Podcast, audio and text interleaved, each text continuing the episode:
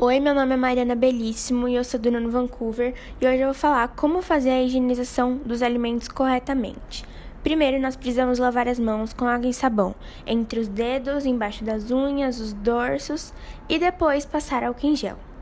Depois disso, a gente vai lavar as verduras, frutas e legumes é, com água corrente, uma de cada vez.